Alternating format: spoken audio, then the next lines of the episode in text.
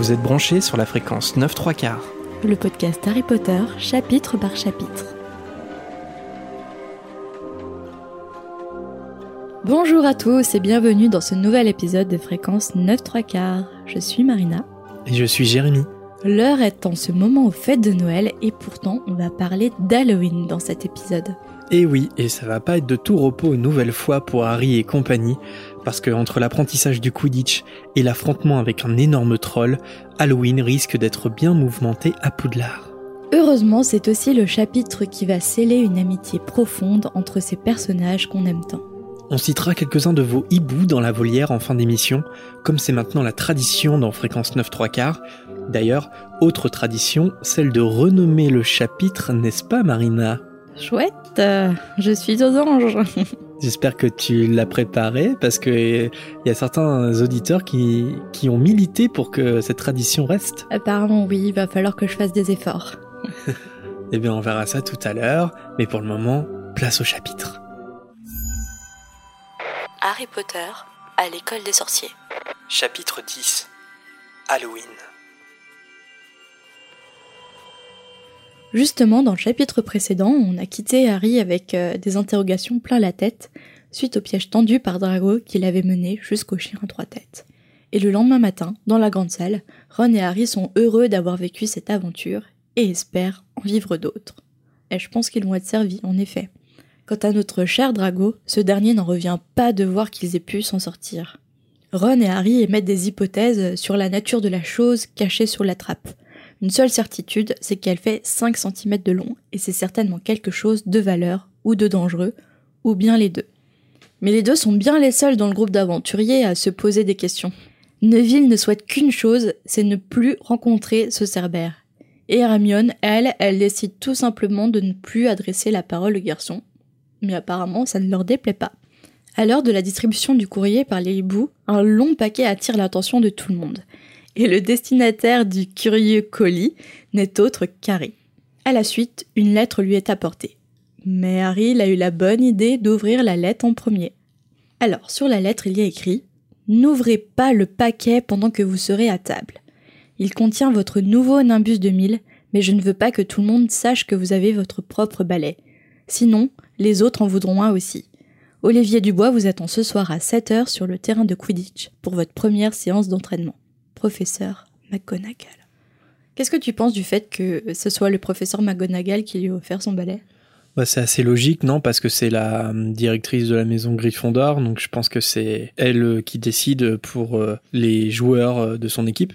Les exceptions au règlement Ah ouais, bon alors ça... c'est une exception au règlement. Ah oui, Normalement, oui, les premières années n'ont pas de balai. Et en plus, pas n'importe quel balai, c'est un Nimbus 2000, donc elle booste son équipe d'une manière incroyable. Ouais, mais tu sais, comme on l'a déjà vu euh, plus tôt, euh, le Quidditch, c'est très important pour le professeur McGonagall. Et donc, elle est prête à mettre le prix pour, pour que son équipe soit meilleure et, qu'elle ait une chance de gagner.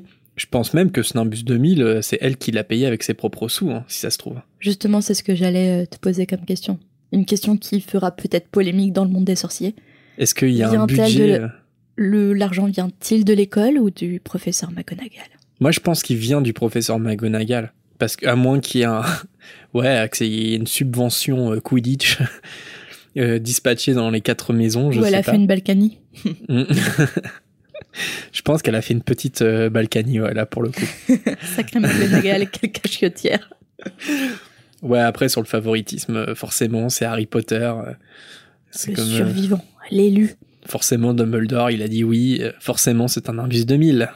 Et évidemment, Harry fait lire la lettre à Ron, qui explose de joie. Il quitte la grande salle pour l'examiner à l'abri des regards. Mais Crabbe et Goyle les interceptent. Malfoy prend le paquet dans ses mains et devine qu'il contient un balai. Je pense que de toute façon, c'est facilement reconnaissable le paquet d'un balai. Bah, la scène dans le, dans le film, elle me fait trop rire, tu sais. Genre, il y a, il y a juste un balai enveloppé dans du papier craft et ils sont là. Mais c'est quoi? Ouvrons-le, Harry À ton avis, c'est quoi? Il n'y a aucune surprise. Ce moment est complètement incohérent. Et Malfoy euh, lui rend avec un mélange de mépris et d'envie, et se réjouit puisque les premières années n'ont pas le droit d'avoir un balai. Miron, il peut pas s'empêcher de narguer Malfoy. L'occasion était trop belle pour ne pas en profiter pour se venger du piège du duel. Il compare le Nimbus 2000 qui, selon Ron, a bien plus de classe que le Comet 360 de Malfoy. Lui, il réplique en disant qu'il n'en savait rien puisque sa famille ne pouvait même pas se payer la moitié d'un manche à balai. Alors que Ron s'apprête à répliquer de nouveau, le professeur Flitwick apparaît, et Drago saisit l'instant pour dénoncer Harry pour possession de balai. Flitwick répond que McGonagall l'a mis au courant et demande avec intérêt le modèle de balai. Harry répond au professeur que c'est un imbus de mille, et devant l'expression horrifiée de Malfoy, il ajoute qu'il a ce balai grâce à ce dernier. Après cette petite vengeance inopinée, Harry et Ron montent les escaliers en se retenant de rire. Harry ajoute que c'est vrai, si Malfoy n'avait pas volé le rappel-tôt de Neuville, il n'aurait pas de balai à l'heure actuelle. Et ça, ce n'est pas tombé dans l'oreille d'un sourd, ou plutôt d'une sourde, car la voix d'Hermione se fait entendre. Alors j'imagine que tu prends ça comme une récompense d'avoir violé le règlement? Tu peux pas t'empêcher d'imiter les personnages. Mais oui, je, je vais pas lire genre. Alors j'imagine que tu prends ça. Non, il faut incarner les personnages, il faut les faire vivre. À chaque épisode, Marina vous présente son interprétation d'un personnage. Hermione l'a déjà faite. Et Rusard aussi. On, on m'a dit que Rusard était très proche de l'AVF. On s'en souvient de Rusard, oui. Ron lui fait comprendre que ce serait bien qu'elle continue à ne plus leur parler, et la pauvre Hermione s'éloigne d'eux, le nez en l'air. Toute la journée, Harry ne peut s'empêcher de penser à son ballet qui l'attend, et aussi à l'entraînement qui a lieu ce soir. Après le dîner, Harry et Ron s'empressent de déballer le paquet. Les deux sont stupéfaits devant le ballet. Même Harry qui ne connaît rien au Quidditch. Le ballet est décrit avec une forme élégante, un manche d'acajou étincelant, un long faisceau de brindilles droit et lisse, et sur le manche est gravé Nimbus 2000 en lettres d'or. Et ça y est, il est presque 7 heures. Est-ce que tu es prêt à aller à l'entraînement de Quidditch? Oh bah oui, tout le temps. hein. Quand tu veux. C'est la première fois qu'Harry rentre dans le stade entouré de hauts gradins. À chaque bout est planté des poteaux de 15 mètres de haut en or, surmontés de larges cercles verticaux. Harry compare ça un peu au jeu d'enfant permettant de faire des bulles.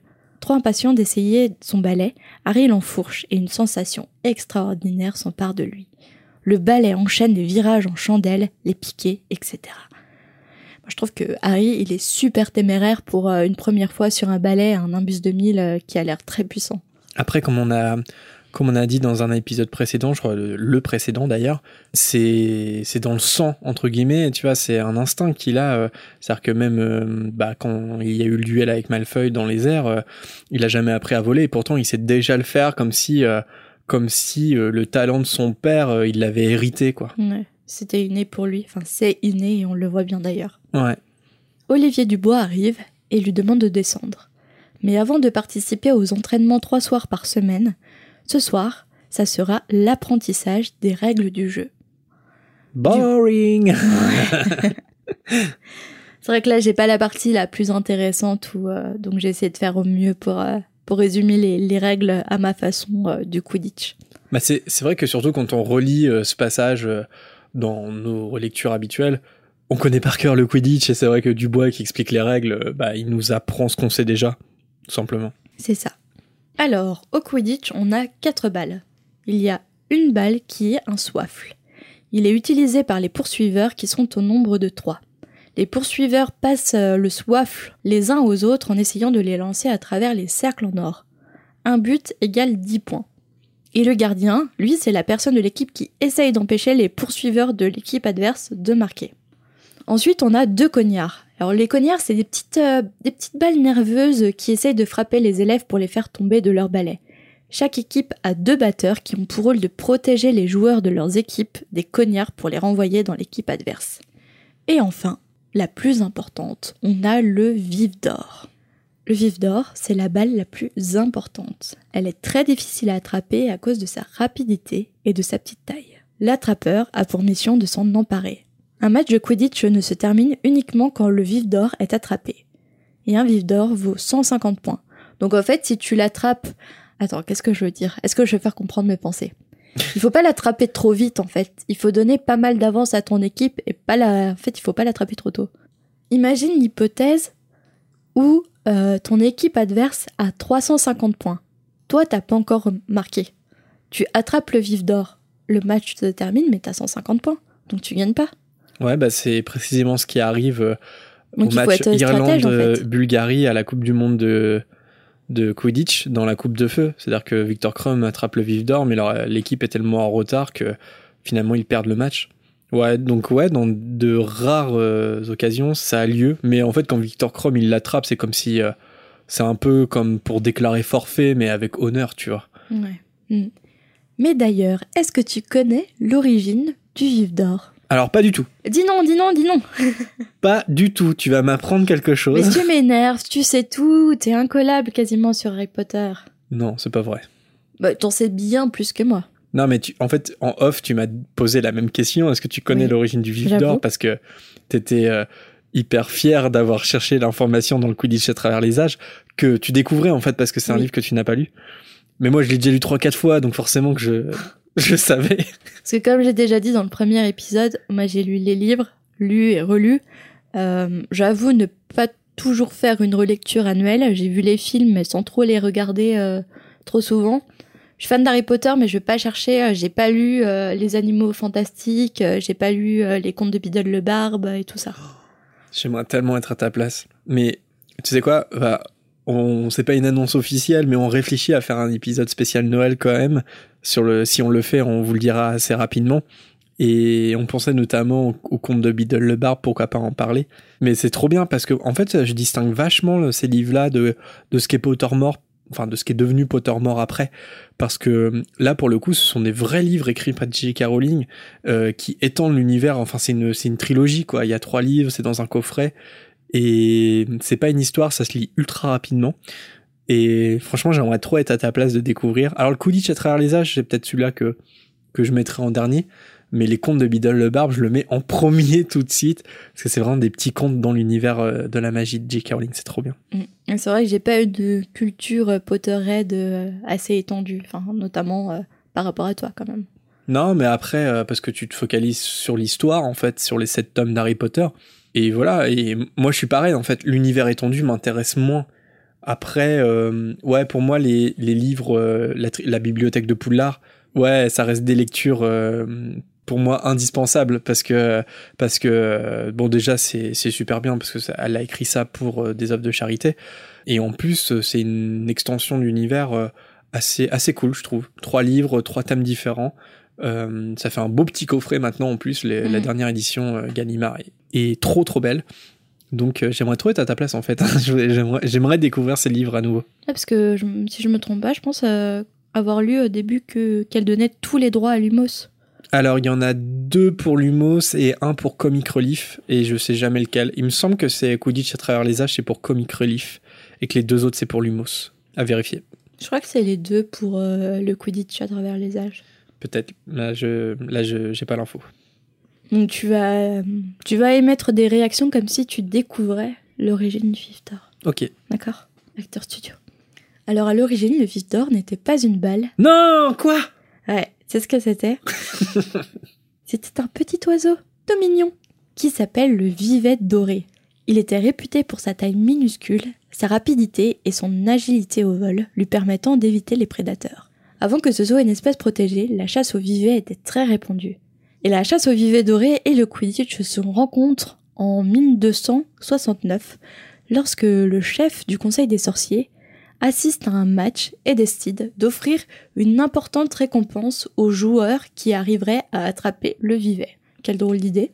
Euh, il y a eu un énorme engouement pour, euh, pour attraper le vivet d'ailleurs. Et il y a une sorcière présente qui témoigne dans le Quidditch à travers les âges. Je vous, je vous laisserai jeter un coup d'œil. Qui, elle, je pense, a été une grande défenseuse des animaux qui a réussi à, à sauver le vivet de cet affreux match de Quidditch. Parce qu'en fait, cette pratique s'est répandue et le match ne prenait fin que lorsque le petit oiseau était tué. En tuant le petit oiseau, l'équipe obtient 150 points en souvenir des 150 galions en récompense à l'origine. L'utilisation de ce pauvre petit oiseau a quasiment décimé l'espèce. Le Conseil des sorciers en fit alors une espèce protégée. Et donc du coup, les équipes, bah, elles dû trouver un substitut. Et c'est Bowman Wright, de Gotrek Solo, un ensorceleur de métaux, qui inventa une balle ayant les mêmes caractéristiques du vivet doré, et euh, il l'a ensorcelé pour que le vif d'or ne dépasse pas les limites du terrain. Et il l'appela le vif d'or. Vif d'or, vivet doré, tu vois un peu le truc. Mais ça, euh, je réfléchissais en, en écrivant, mais euh, dans les films, on voit pas le vif d'or dépasser de loin euh, les limites du match du terrain de Quidditch? Bah, ça dépend euh, ce qu'on appelle euh, les limites du terrain. Je pense que Bah oui. il peut pas, enfin, s'il dépasse, euh, si tu veux, l'ovale du terrain, mais je pense qu'il est ensorcelé, enfin, c'est même pas, je pense, c'est écrit, il est ensorcelé pour pas partir à des kilomètres, tu vois, du, du terrain. Ouais. C'est ça que ça veut dire, je pense. Ouais, tu penses qu'il y a une tolérance euh, de quelques mètres? Bah ouais, parce que s'il file tout droit, déjà pour les spectateurs, c'est pas du tout intéressant à regarder. Et euh, ouais, non, mais il est forcément ensorcelé pour en fait faire des espèces de demi-tours pour Mm. que, en gros, euh, le milieu du terrain, ça doit être son repère. Et en fait, à bout d'un moment, il y revient toujours, tu vois. Ou... Donc ouais, pour pas qu'il parte à, à des miles et des miles. Mais je connaissais pas du tout l'origine du vif d'or et j'étais trop choquée de l'apprendre. C'est trop triste, les pauvres petits oiseaux. Mais j'aime bien ce genre de petit. c'est barbare? Ouais, complètement. Mais j'aime bien ce genre de petite anecdote euh, de J.K. Rowling, justement. euh, voilà, quand, quand elle explique euh, l'o- l'origine de certaines pratiques. Et ça toujours, euh, il y a toujours, ça se passe dans le passé, donc euh, des siècles avant, il y a toujours une histoire un peu loufoque, en fait, derrière. Enfin, souvent dans ses écrits. Et, et celle du Vivet doré est plutôt, plutôt bien trouvée, je trouve. Et la chasse, c'est nul. Voilà. J'ai juste envie de dire ça. c'est la chasse en ce moment et ça me met très mal à l'aise comme à chaque fois. Ouais, on est d'accord. Pensez au vivet doré, arrêtez la chasse. Mais revenons à Dubois et Harry. Leur première séance se termine par des lancers de balles de golf. Olivier est tellement emballé qu'il est sûr que cette année, la, la coupe va leur appartenir. Il dit même qu'il ne serait pas étonné si Harry devenait meilleur que Charlie Weasley, alors que ce dernier aurait pu jouer dans l'équipe d'Angleterre. Alors petit élément qui m'a étonné euh, à la relecture de, de ce passage, quand Harry euh, entend les règles par Olivier Dubois, il les résume à voix haute et euh, il compare un, un moment les règles à celles du basket. Et évidemment, Olivier Dubois, qui vient d'une famille de sorciers, il connaît pas le basket. Il sait pas ce que c'est, il a l'air intéressé par ce que c'est d'ailleurs. Et pour autant, après, il s'entraîne avec des balles de golf. Oui. Et, et je me dis, mais il, il connaît pas le basket, mais par contre, ils connaissent le golf, les sorciers? Ouais, c'est vrai, maintenant, comme tu le dis, c'est bizarre. C'est un peu bizarre. Donc, euh, à moins qu'il existe un golf sorcier où tu fais léviter la balle.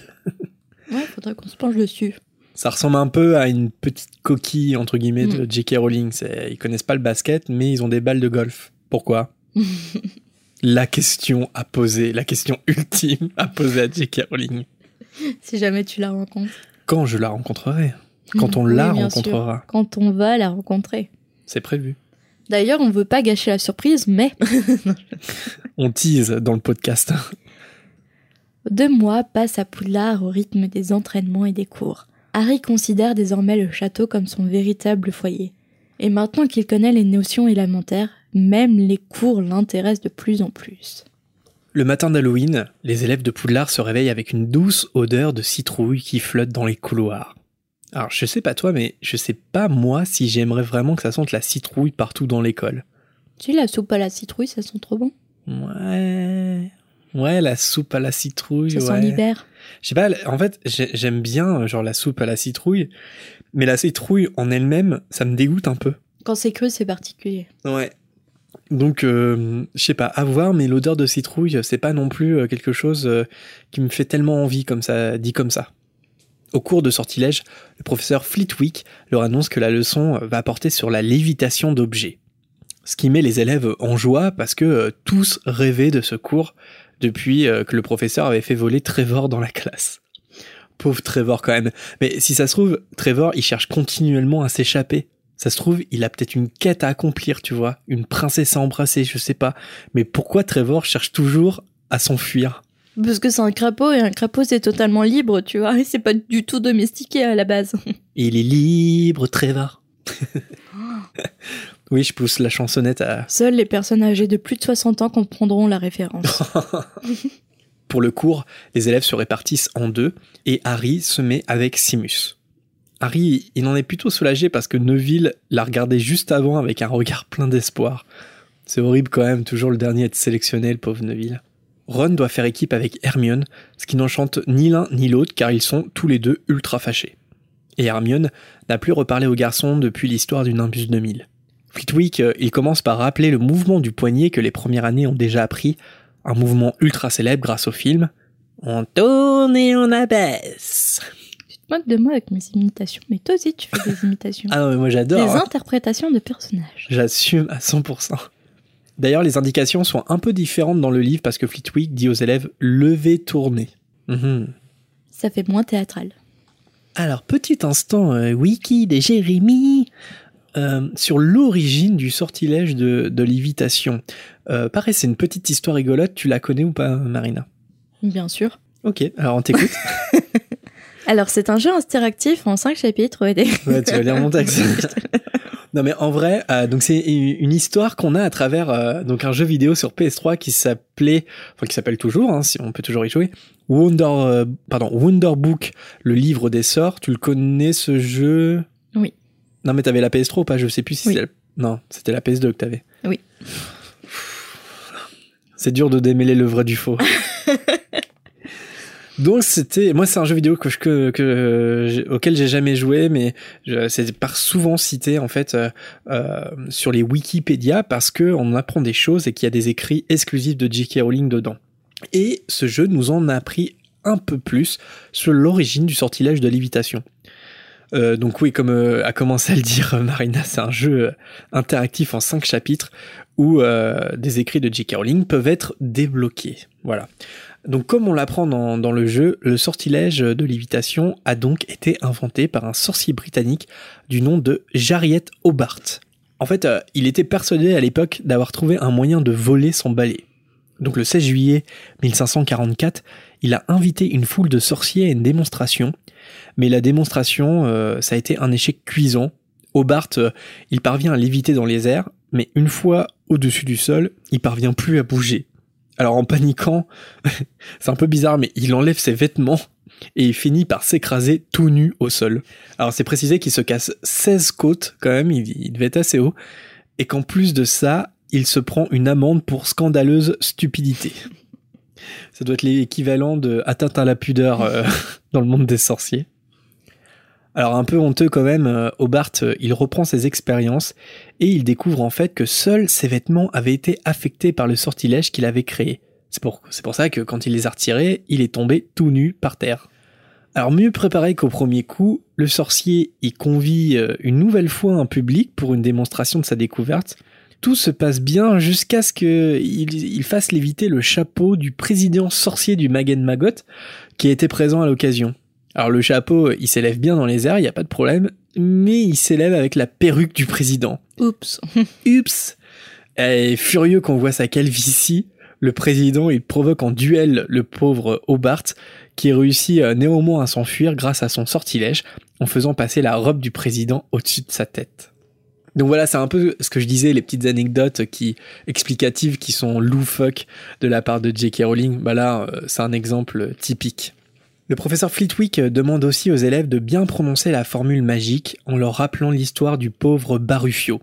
Alors Barufio, c'est un sorcier qui avait des problèmes de prononciation et un jour sa femme s'est retrouvée avec un bison sur les épaules au lieu d'un vison.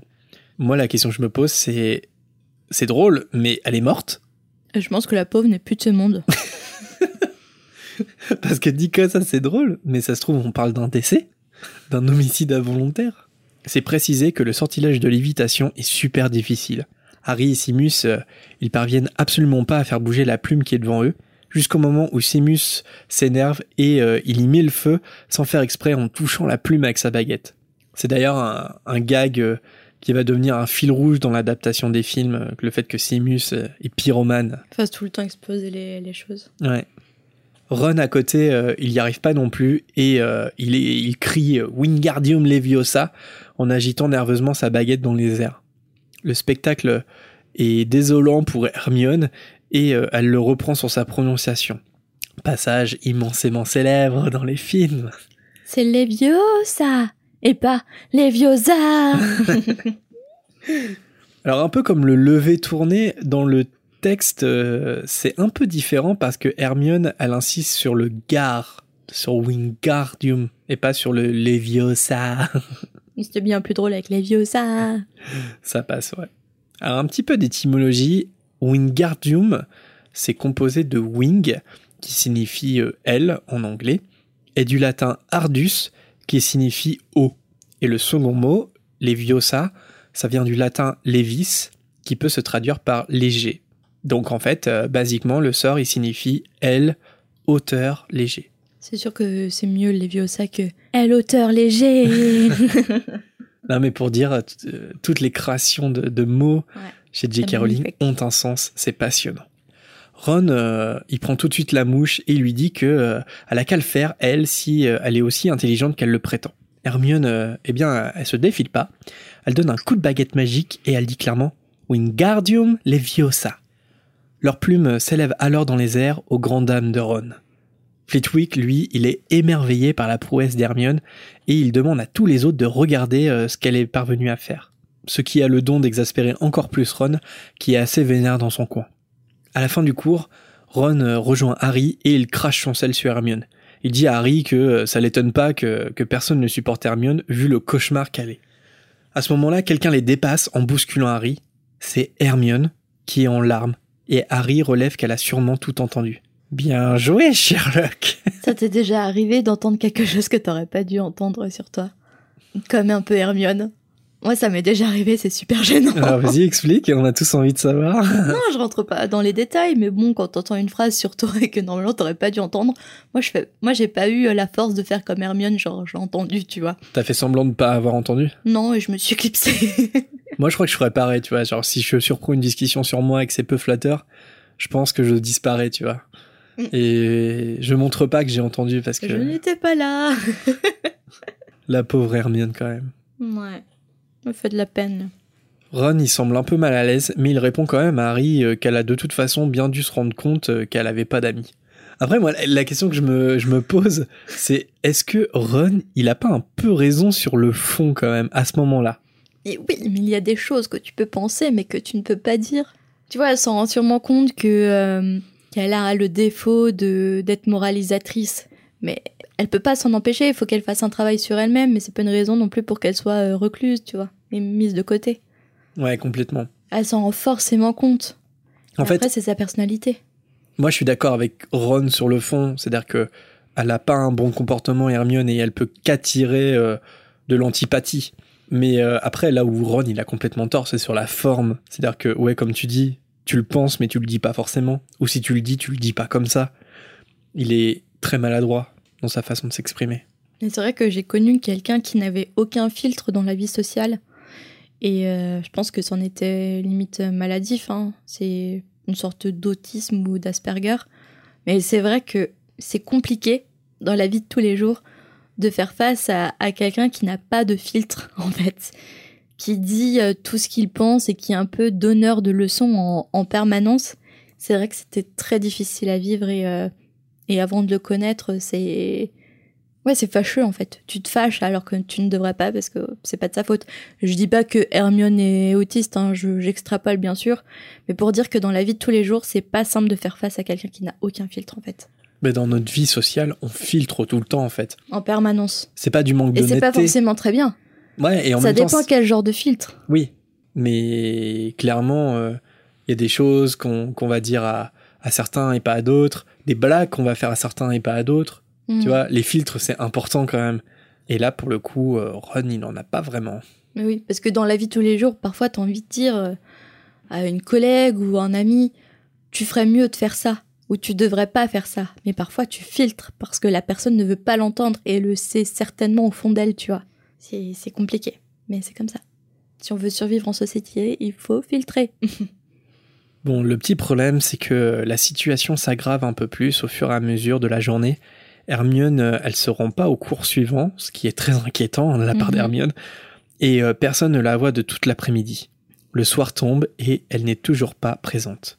En se rendant au dîner, les garçons euh, entendent Parvati dire à Lavande qu'Hermione s'est enfermée dans les toilettes des filles toute la journée à pleurer.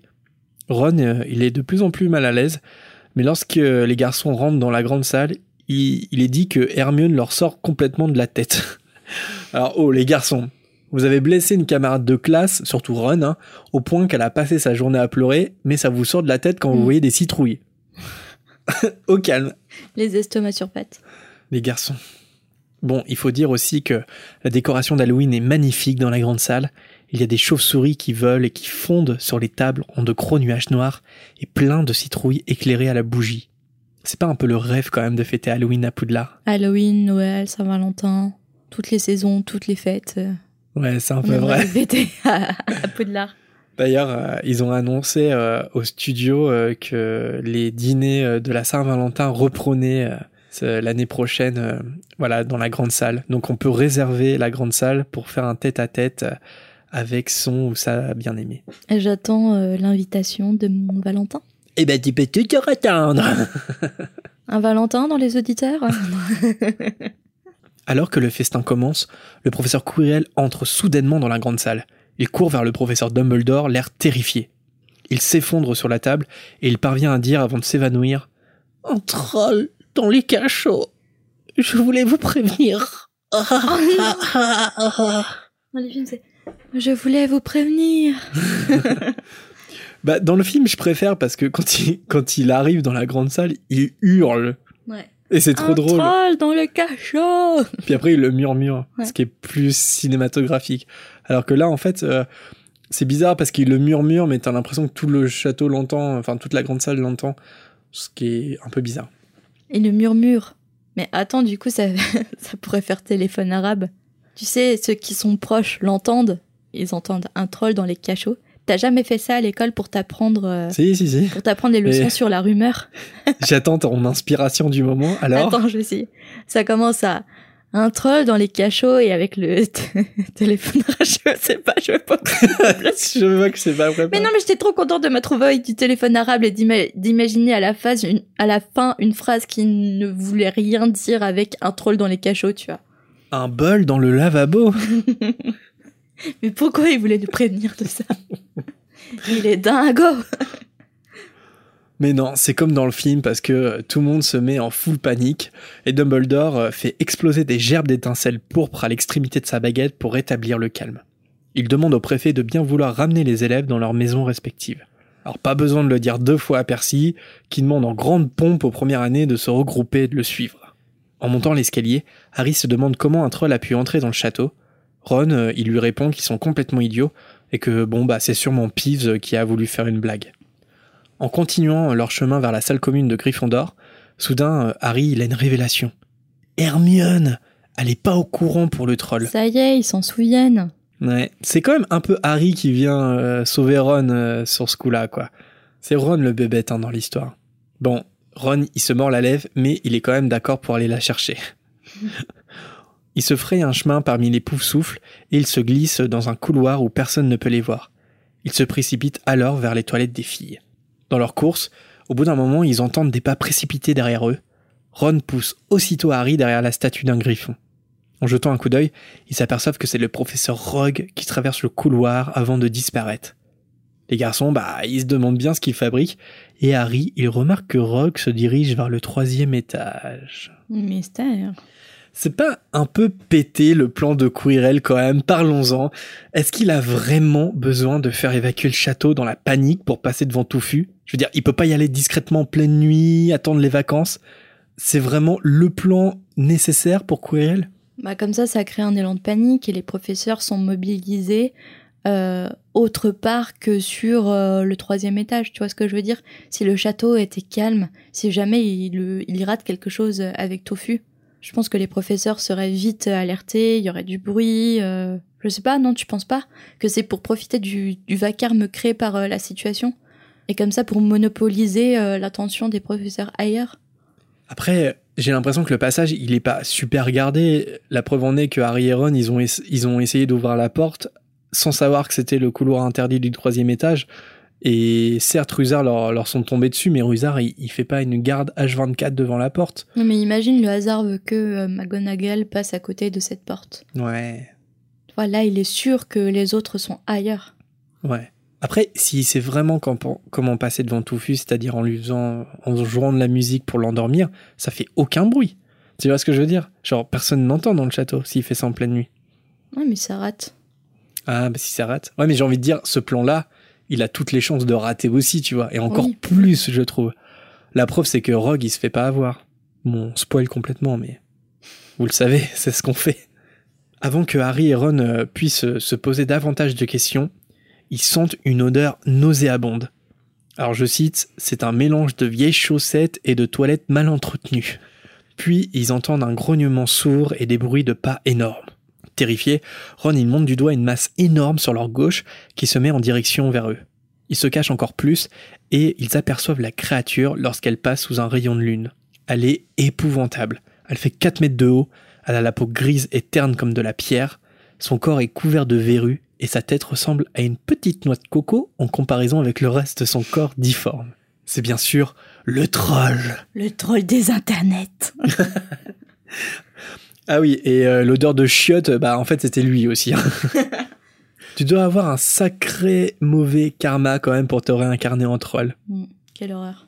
Le troll y tient une massue tellement gigantesque qu'elle traîne par terre. Il s'arrête devant une porte, il agite euh, ses longues oreilles, un peu comme s'il réfléchissait. Oui, c'est mon imitation du troll.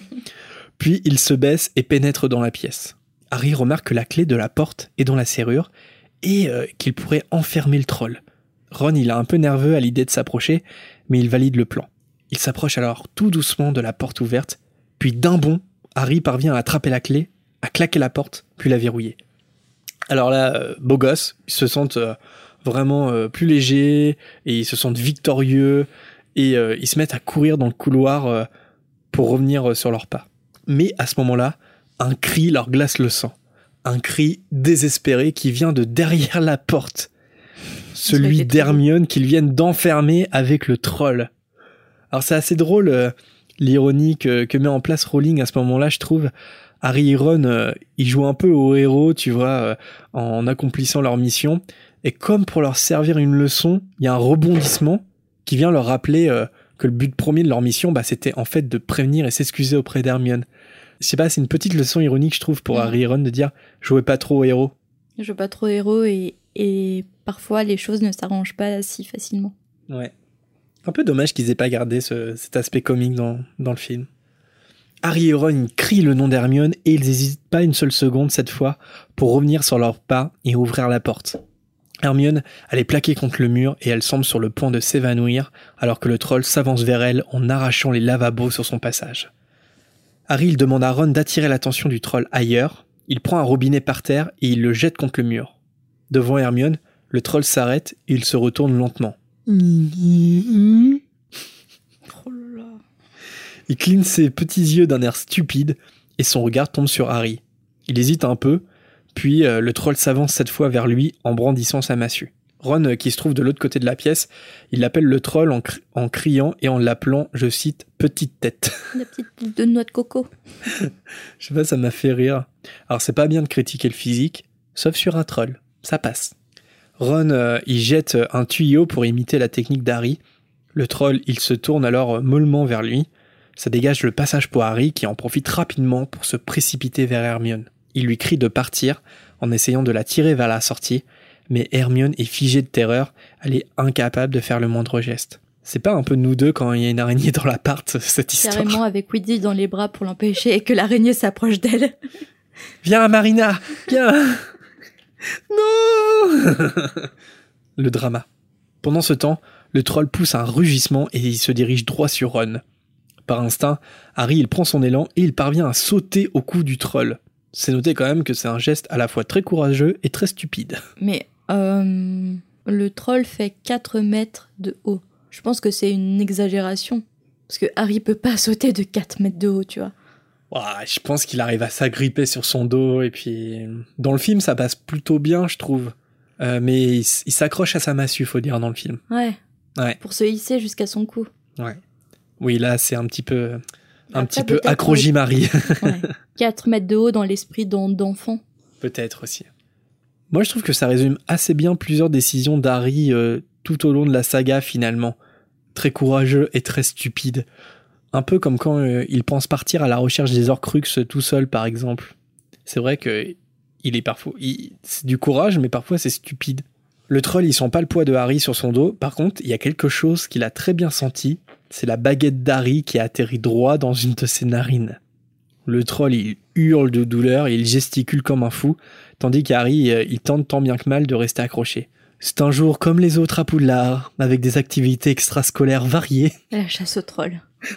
Le troll, à ce moment-là, il me fait un peu de la peine quand il crie de douleur. Je sais pas si t'as senti ça, Marina, mais est-ce qu'il est pas un peu victime de la situation? Je veux dire, c'est une créature, euh, certes complètement euh, stupide.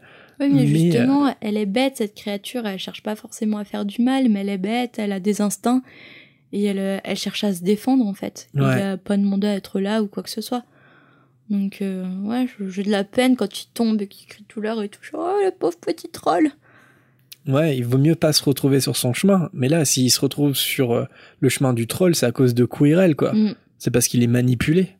Donc ouais, hashtag euh, team euh, défense du troll. Après, l'association pour la défense des vivets dorés. On regroupe tout. à ce moment-là, Ron, sort sa baguette à son tour, et à tout hasard, il prononce la formule apprise au cours de Fleetwick, Wingardium Leviosa. La massue euh, s'arrache alors des mains du troll en s'élevant dans les airs. Elle se retourne, puis vient s'écraser sur la petite tête du troll. Il vacille, puis il tombe en faisant trembler toute la pièce. Harry finit à terre mais indemne. Ron, il est choqué par son propre geste, il a toujours la baguette levée. Il est mobile. Hermione, euh, elle retrouve la parole et elle demande s'il est mort, le troll. Ce à quoi Harry répond qu'il pense qu'il est simplement assommé. Il récupère sa baguette, toujours enfoncée dans la narine du troll, et qui est maintenant euh, pleine de morve grise. Ça, dans le film, c'est un peu la, caution euh, enfant. Ouais. Avec euh, Ron qui essuie la morve. Non, c'est Harry qui essuie la morve de sa baguette. De, de la morve Ouais, de c'est troll. L'instant un peu euh, Burke, caca, enfant, quoi. Des bruits de pas résonnent soudainement, et un instant plus tard, McGonagall, Rogue et Quirrell arrivent en trombe dans la pièce. Je me suis toujours demandé, encore une fois, où est Dumbledore? Il est à la paperasse.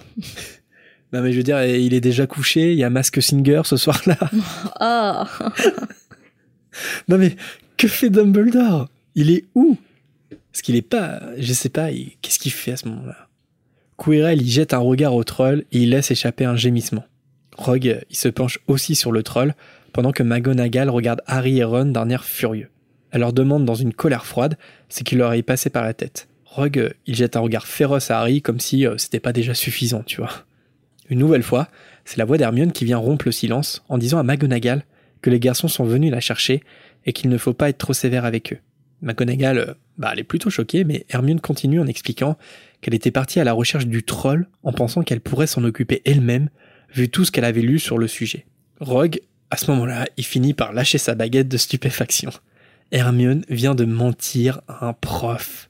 Hermione, euh, elle explique alors qu'elle serait euh, sûrement morte si Harry et Ron n'étaient pas venus, puis elle décrit euh, comment les garçons sont parvenus à maîtriser le troll. Harry et Ron, ils tentent de faire comme si euh, ils découvrent pas l'histoire en même temps que McGonagall. Cette dernière dit à Hermione qu'elle a été bien sotte d'avoir cru qu'elle pourrait vaincre un troll des montagnes toute seule. Les narrateurs expliquent que voir Hermione faire semblant d'avoir enfreint le règlement, c'est un peu comme si Rogue se mettait à leur distribuer des bonbons. J'imagine bien Rogue distribuer des bonbons. Des bonbons empoisonnés, oui. Ouais. Avec des laxatifs. Tiens, Harry, prends un petit baba. McGonagall enlève 5 points à Gryffondor et lui dit qu'elle est beaucoup déçue. Puis elle lui demande de regagner la salle commune. Je me pose la question, est-ce que McGonagall saura un jour la vérité? Sur euh, Hermione De ce qu'on en sait, non, mais je pense que c'est possible, oui. Un jour en étant adulte. Parce que sauf erreur de ma part, c'est pas évoqué dans l'enfant maudit euh, ce passage. Ouais, mais après, ils ont pas tout. On peut imaginer qu'en étant adulte et euh, en parlant du passé. ah, au fait, Mago, l'histoire du troll, c'est un fake. Eh, la vieille McGo, faut que je t'avoue un truc. Tu te rappelles le troll? Comment? Le troll Le bel dans le lavabo? Une fois Hermione partie, McGonagall se tourne alors vers Harry et Ron. Elle répète qu'ils ont eu beaucoup de chance, mais elle est quand même bien obligée d'admettre que peu de première année auraient été capables d'en faire autant. Et elle leur fait gagner à chacun 5 points pour Gryffondor, en précisant que Dumbledore sera averti. Bah ouais, mais il est où Dumbledore. Est-ce que l'essence même de Gryffondor est pas résumée à ce moment-là? C'est-à-dire que obéir au règlement c'est bien, mais s'en affranchir pour la bonne cause c'est encore mieux, et c'est ce que met en valeur McGonagall à ce moment-là. Autorisés à partir, Harry et Ron se précipitent vers leur salle commune à leur tour.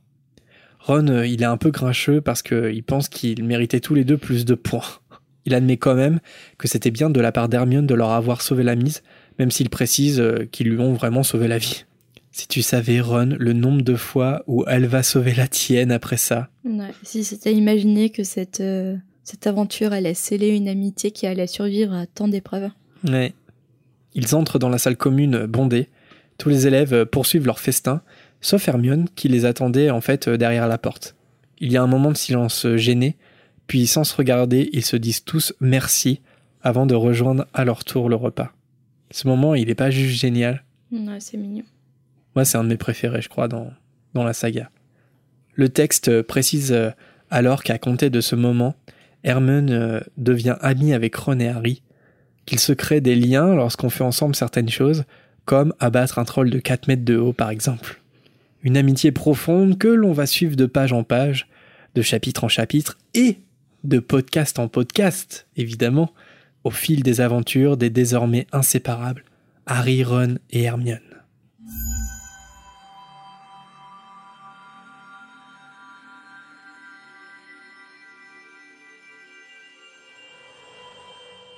Merci Jérémy. Et maintenant, on passe à ma partie préférée, renomme le chapitre.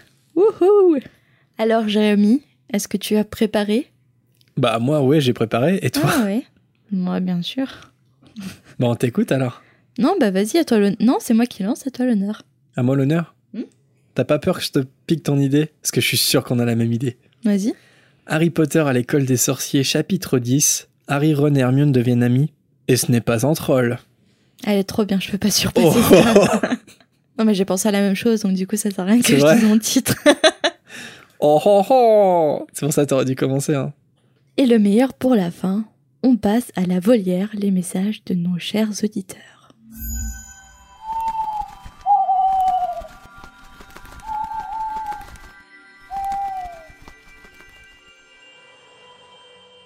On commence par un hibou sonore envoyé par Carla. Bonjour, euh, c'est Carla. Euh, je suis en d'écouter votre podcast sur la métamorphose euh, avec le cours de Madame McGonagall. Et en fait, euh, pour la métamorphose, tous les jours, euh, par exemple, quand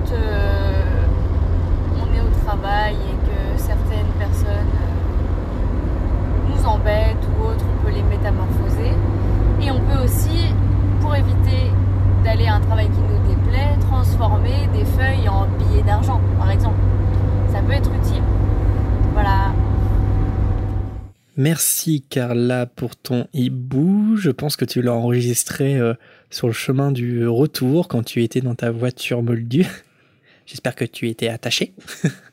Alors, euh, on l'a déjà évoqué dans un précédent épisode, mais euh, non, en fait, il est a priori impossible de créer de l'argent. Alors, bon, bah, bien sûr, on peut toujours métamorphoser une feuille en, en un billet factice. D'ailleurs, je me demande, est-ce qu'il y a, est-ce qu'il y a des billets dans le monde des sorciers? C'est jamais évoqué, je crois pas. Que des pièces, il me semble. mais avec le nombre de détecteurs magiques qui doit exister, je pense que c'est déconseillé. Alors pour être un peu plus précis sur le cas de la métamorphose, parce que la dernière fois on l'avait juste évoqué, il s'agit en fait de la loi de Gump sur la métamorphose élémentaire. Tu, euh, tu la connais ou pas? Tu t'en souviens, Marina? Non, du tout. C'est Hermione qui apprend à Ron euh, dans les reliques de la mort qu'on peut pas faire apparaître de la nourriture, car c'est une des cinq exceptions à la loi de Gump sur la métamorphose élémentaire. Alors en fait, les quatre autres exceptions, elles sont jamais précisées dans les livres, mais euh, eh bien on peut facilement deviner que l'argent est l'une d'entre elles. Et faire apparaître quelqu'un aussi. Ouais, on peut pas faire. de décédé, a priori, non? Je pense qu'on peut pas, on peut pas métamorphoser euh, quelqu'un. On peut pas métamorphoser la vie. Mm. Tu vois ce que je veux dire?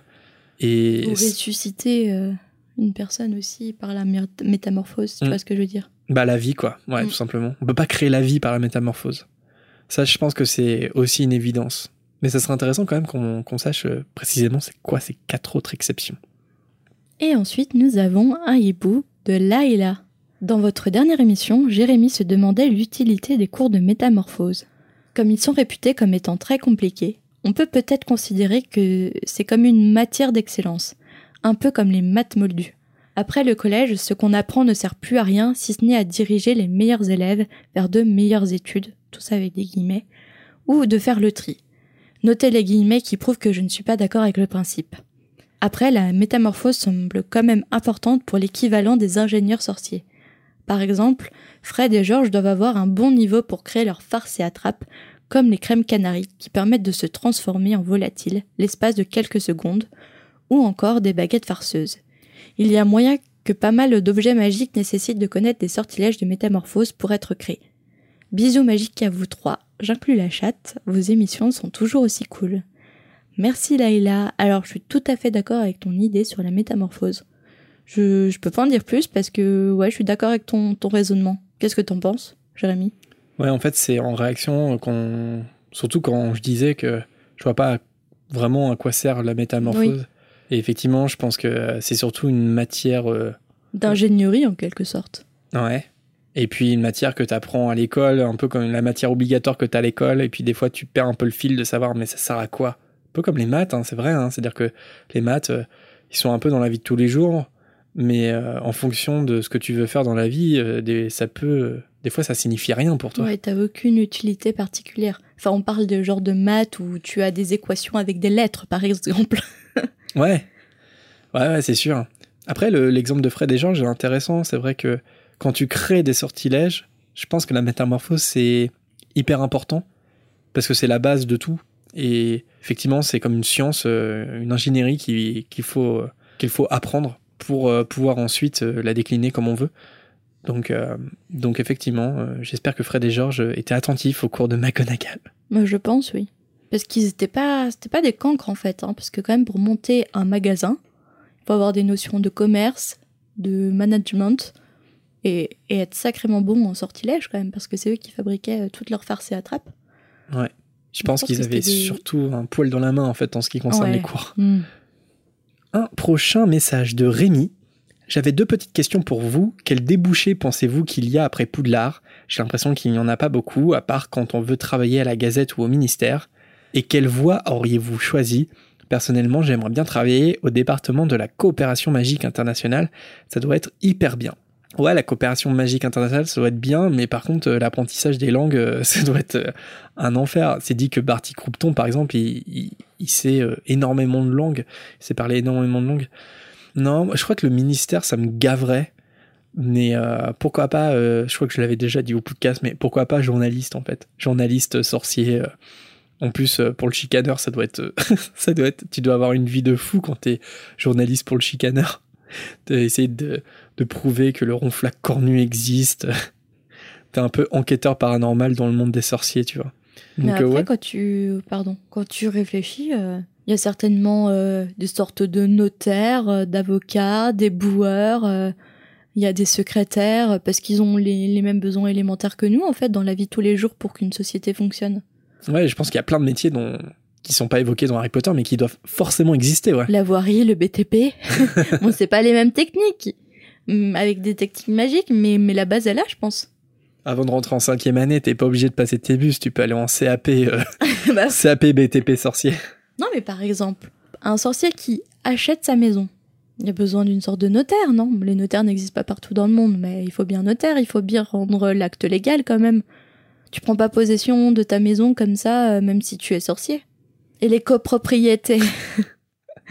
Et les copropriétés, gèrent Est-ce que- comment Est-ce qu'on assiste à une déformation professionnelle dans le podcast? Après, je me demande, tu vois, par exemple, ouais, effectivement, sur l'argent, par exemple, l'immobilier, est-ce que c'est pas géré par les gobelins directement à Gringotts? Je vois bien les gobelins Ouais. s'occuper de ça. Ouais, t'as les... Ah ouais, mais tu penses que toutes les banques sont gérées par les gobelins? Je pense qu'il y a surtout qu'une seule banque, c'est Gringotts. C'est, en tout cas, les. Non, dans le monde. Ah, dans le monde Dans le monde. Ah ouais, non, je pense que non, les gobelins, c'est une spécificité de la banque britannique. Mais... Ouais, tu vois, donc il y a bien des, des banquiers aussi. Non, mais je pense qu'il y a plein de métiers qui ressemblent au métier des moldus. Hein. Donc vous l'aurez compris, Marina ferait à peu près le même métier qu'elle fait dans la vie moldue, mais dans le monde des sorciers. Double passion réunie. Mais j'adore le juridique et j'adore euh, l'immobilier. Donc, euh, Bah, au sein du ministère, t'as le, t'as la justice aussi. Ouais. Mais bon, vu la vision qu'on en a du ministère dans la saga ouais, Harry Potter, elle est pas très bonne. c'est dur d'être intègre quand tu fais partie euh, du Magen Mago, par exemple.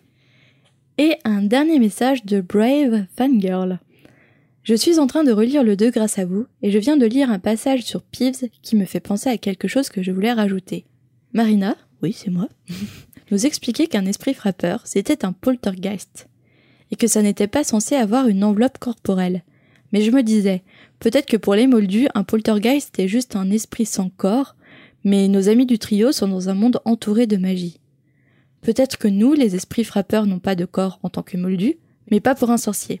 Peut-être que ça expliquerait pourquoi J.K. aurait choisi de donner un corps à Peeves. Parce que dans le 2, il est bien précisé que Peeves n'est ni pâle ni transparent.